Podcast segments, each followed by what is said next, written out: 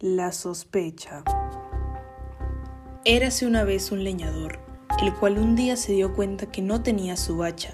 Sorprendido y con lágrimas en los ojos, se encontró cerca de su casa al vecino, quien como siempre lo hacía, le saludó sonriente y amablemente.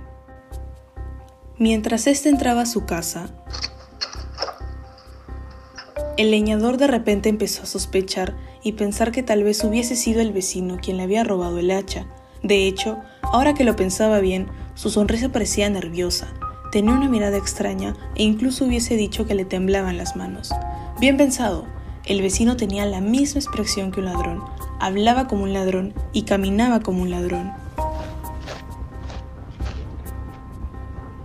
Todo eso iba pensando el leñador, cada vez más convencido de haber encontrado al culpable del hurto quien de repente se dio cuenta que sus pasos le habían llevado de nuevo al bosque donde había estado la noche anterior. De pronto, empezó con algo duro y cayó. Cuando miró al suelo, encontró su hacha.